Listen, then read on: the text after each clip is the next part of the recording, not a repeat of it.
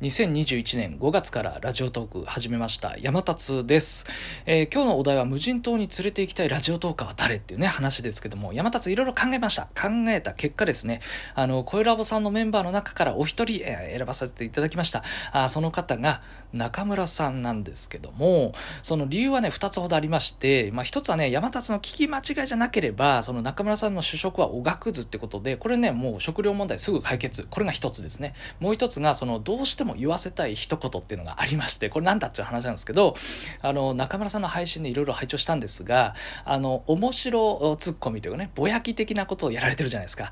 あの、まあ、あの中にね、まあ、ちょっと嫌味的なものが、まあ、大さじ2杯ぐらいね、入ってるかななんてね、ちょっと思いつつ、例えばこういうこと言うわけですよ。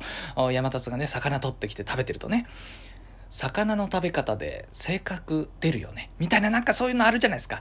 なんですけどその無人島生活の中で美しい自然とかね海とか星空とか、まあ、そういうのを見てる中でだんだんねこうデトックスされていってねあの最後一言言うわけですよ。